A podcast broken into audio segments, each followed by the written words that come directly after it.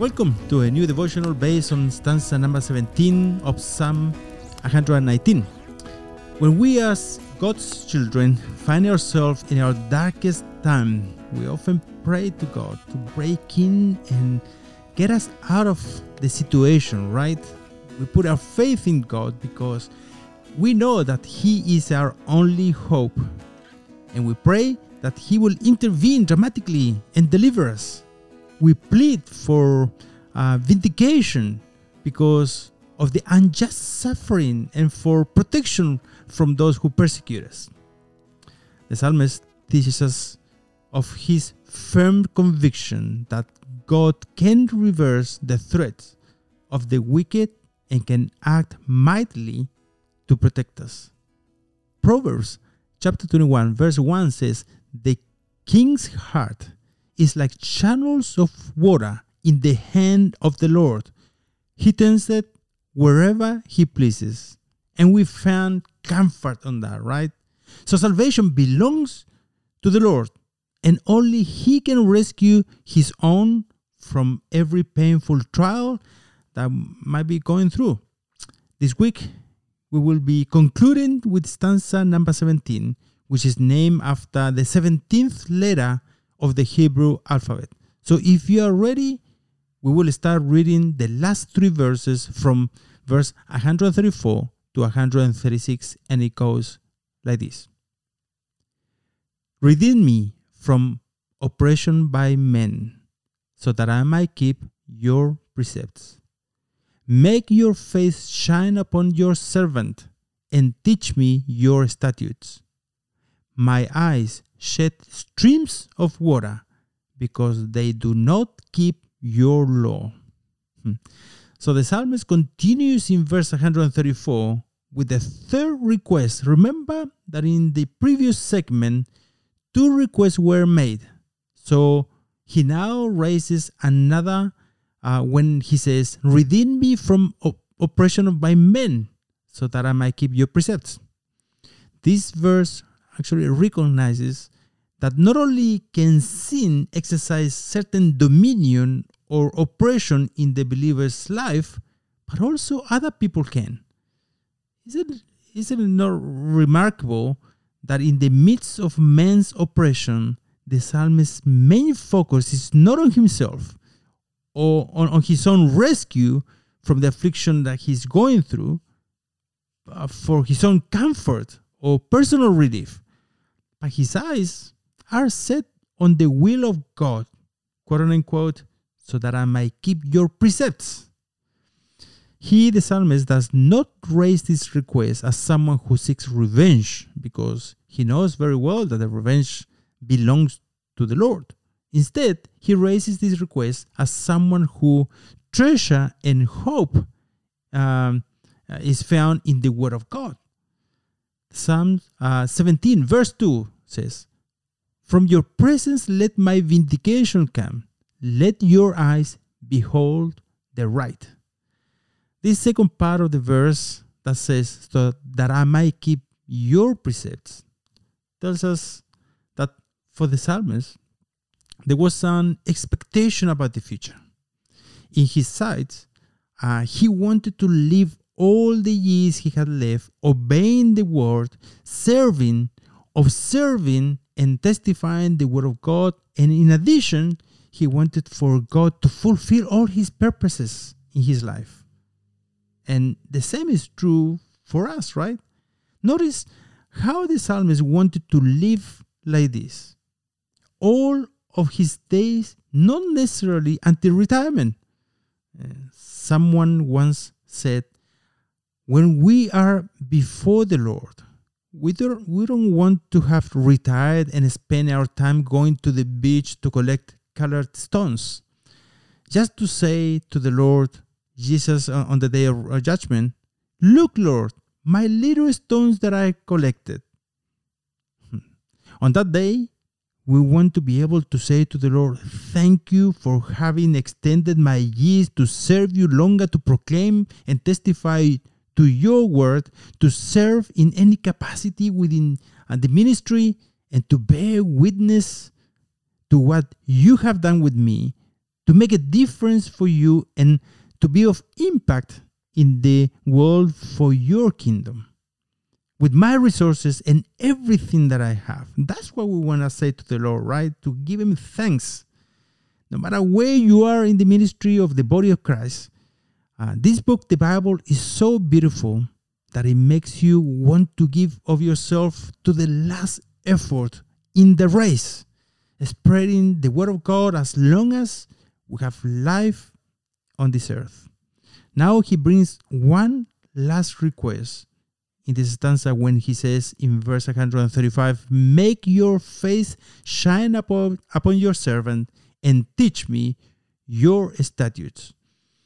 Let us remember that the word servant actually comes from a, um, the Hebrew word that, when translated, should, should have said slave. And we see a similar thing in the New Testament when the Greek word doulos um, has also been mistranslated through the centuries because it should be slave. Yet very few Bible versions uh, have done it correctly. Therefore, in for example, John 15, verse 15, a, a version using the correct translation says the following. This is the Lord Jesus. Um, I, I, believe um, it was in the upper room at the time. I was talking to his disciples. Um, by that time, um, Judas is already gone, he's been dismissed, and now he's spending the last few hours with his disciples. And he says this No longer do I call you slaves, for the slave does not know what his master is doing. But I have called you friends, because all the things that I have heard from my Father I have made known to you. The image of the believer who is a slave, but who at the same time enjoys intimacy and his love in a special way is a beautiful one. And let me spend a few minutes delving deeper into this topic because it's a very interesting one and it's one that um, probably we're not used to uh, ponder meditate on it. If you're a Christian, it is immediately assumed that you have confessed that Jesus is Lord. Romans 10, verse 9 and 10. We must know that when we say that Jesus is Lord, he, and He is indeed, we are not just saying that He is divine or an important religious figure. Saying that Jesus is Lord is instead the proclamation and the language of a slave, making Jesus our master, not just labeling superficially. The word Lord in Greek was used to describe a slave owner. Or wherever uh, there were slaves, it was because there was a, uh, there was a lord. This word actually appears 748 times in the New Testament. But today, the church in general has been left with a very diluted or weak image in relation to the way in which Jesus is confessed to be Lord. Because nowadays, it's all about what I want and need. It is actually, unfortunately, this is the culture today. And millions of people who call themselves Christians believe that they can tell God what to do for them. Hmm. What God needs to give them is about, quote unquote, I am God. I rub the magic lamp and you do what I say. Jesus said, now, why do you call me Lord, Lord, and do not do what I say? Luke 6:46. It's ridiculous. You can't call me Lord and choose what you want and you don't want to do. In few words, uh, this word or passage I like from the scriptures, and this I don't, as if it was multiple choice. if you call him Lord, then you have to do what the slave owner says. Slave is someone who has been bought. He has no right or autonomy. You probably noticed that your Bible has the word um, uh, instead of the word slave uh, has a word servant. But slave and servant are two very, very different things. A servant is someone who does something, serves. a slave is some uh, is someone who is something. A servant works for someone. A slave is someone's property. So I am God's property. And so are you if you are Christian, if you dedicate your life to the Lord. If you confess that Jesus is Lord, then you are his property. We were chosen from the market of sin and we were bought at the price of blood. So it is good for us to remember that from time to time. The issue is that through the centuries, those who have translated the Bible have abandoned the word slave and have accepted the word servant due to the stigma that exists in the word in the word slave formed by the cruelty that image has carried. But unconsciously, they have diminished the force of the original biblical term. However, the message of the cross is Jesus is Lord. And if you want to follow him and receive forgiveness of sin and salvation, you must confess him as Lord and become his slave. Um, there could be no more beautiful life than that of a slave who has been chosen, bought, protected, loved, who is provided for and rewarded by the Lord, who is our perfect master. Actually, if you see through your Bible now with this new lens, you will see that when Peter writes the second epistle, he says, Simon Peter, a slave and apostle of Jesus Christ. Jude, the apostle, begins uh, the epistle saying, Jude, slave of Jesus Christ. James begins in the same way. Similarly, Paul, in the letters to the Romans, Philippians, and Titus, started saying, a slave of Jesus Christ. Mm. Have you heard this lately from some false teachers or in some of the popular Christian TV channels? Have you say those um, um, tele televangelists or some leaders saying identifying themselves as slaves? Not so much so, eh? The Lord expects obedience in a grateful and willing way because the hearts of his slaves have been changed and because we are not only slaves but his friends. That's what we read in, John 15 15, right? Because we do what he commands, right? When you understand this, you realize the lie of the property of the prosperity gospel, the gospel of carnality, where you come to Jesus and ask him for what you want because he will give it to you, right? Hmm. These are these ideas are totally foreign to the concept of confessing that Jesus is Lord. So now, if this concept in a way bothers you, I invite you to open your Bible in the book of Philippians, uh, chapter 2, verses 5 to 8, and I'll read it for you. This is the New Living Translation um, text. It says, You must have the same attitude that Christ Jesus had. Though he was God, he did not think of equality with God as, some, as something to cling to. Instead, he gave up his divine privileges he took the humble position of doulos or a slave and was born as a human being when he appears when he appeared in a human form he humbled himself in obedience to god and died a criminal death on a cross simply put if you have confessed jesus as lord you are a slave who has become a son. Jesus, actually, on the other side, is a son who has become, become a slave.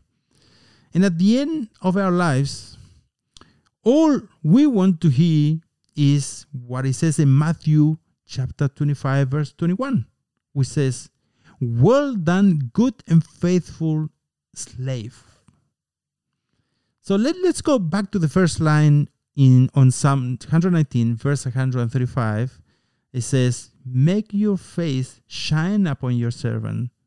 And these words remind us of the priestly blessing, which was uh, when God commanded Aaron to bless the Israelites, found in the book of Numbers, um, chapter 6, verse 24 to 26, which says, The Lord bless you and keep you. The Lord make his face to shine upon you and be gracious to you. The Lord lift up his countenance upon you and give you peace. So let us spend a little bit of time. We're going to be a little bit further on this particular study because there is so much uh, on these lines uh, that we it's just so hard to go f- uh, forward um, fast. All right, fast forward. So, um, so this is what it says on, on in few words in um, the verse 135. Right, the psalmist wants to experience the grace, favor, and goodness of God. But that is not the only thing that the verse says. I want uh, to share and put an emphasis on something important that the psalmist want to share with us. This request for the Lord's blessing is not disconnected from the second part of this verse, which says, Teach me your statutes. An important part of the world that claims to be Christian today offers a different gospel. We have to say the truth. It is a different gospel with promises of uh, which promise grace, favor, and goodness of the Lord in whatever shape or form it's offered nowadays, in a totally independent way of the Word of God. So let's read again the verse, all right? This is what it says. Um, Make your face shine upon your servant and teach me your statutes, right? So, what is happening today in many churches around the world? The following. I'll just do quote and quote There is a miracle in your mouth. Hmm. This false gospel promises health, riches, fulfilling your dreams. It promises its followers that everything they touch will prosper. It teaches them to repeat positive proclamations, to focus, to focus in their thoughts, and that if they generate enough faith, God will pour blessings on their lives. Just ask. You have a right to it. This is uh, your account in heaven, and it belongs to you and no one else. It teaches that God is in debt to you and that is why He has to bless you and give you exactly what you want. Believe it or not, these are statements from televangelists nowadays. The gospel that I have just briefly de- described, dear brothers, is not the gospel of Jesus Christ. It has no power to save. It is empowered by the flesh and its appetites and the human desire for the things of this world, not the Holy Spirit.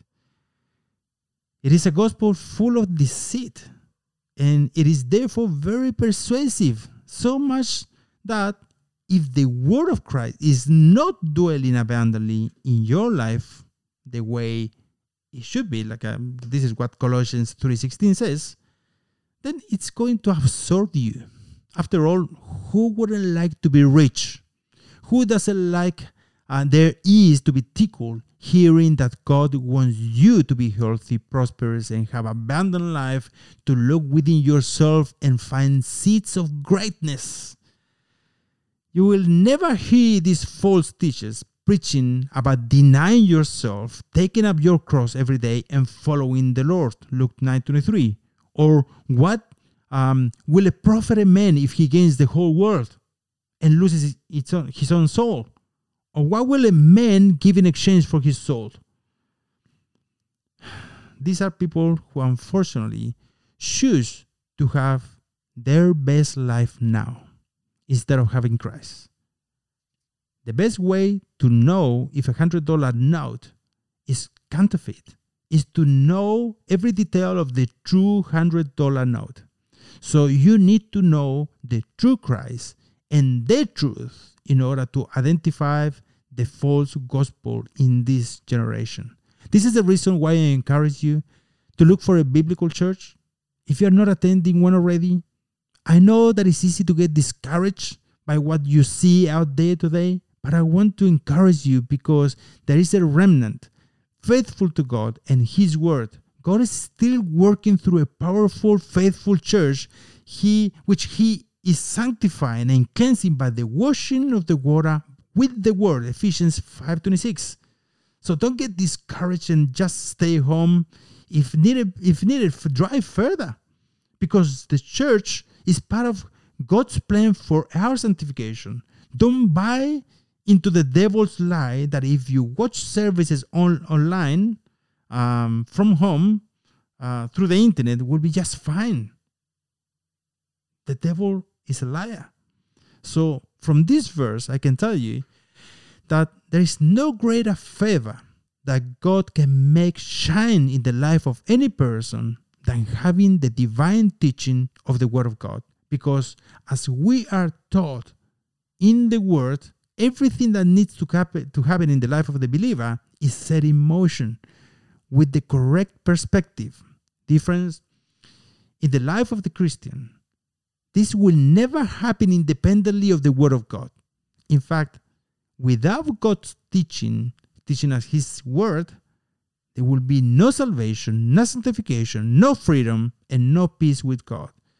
Because of this, it is of utmost importance that you know the Bible, that you study it, or at least that you are part of a small group where you can learn the sound doctrine with people that love the Word of God. Not only people that know the Word of God, but people that love the Bible. This verse tells us how the Word of God blesses us, and next uh, next verse teaches us that there is also a lament or a pain in the heart. Verse 136 says, My eyes shed streams of water because they do not keep your law. The psalmist not only laments about the fact that the people around him do not walk with the Lord in obedience, but he also laments about the damage that sin causes them. If we consider the Sermon on the Mount in Matthew chapter 5, verse 4, it says, Blessed are those who mourn, for they will be comforted. God requires a grieving and despises actually the indifference regarding sin and its tragic effect on those who reject God. He does this so that we keep our hearts sensitive and with integrity so that there is no hardness and apathy about all the pain that uh, causes by sin. This morning about sin help us uh, create a distance from temptation, as we have already seen what sin produces in the lives of so many people. Right?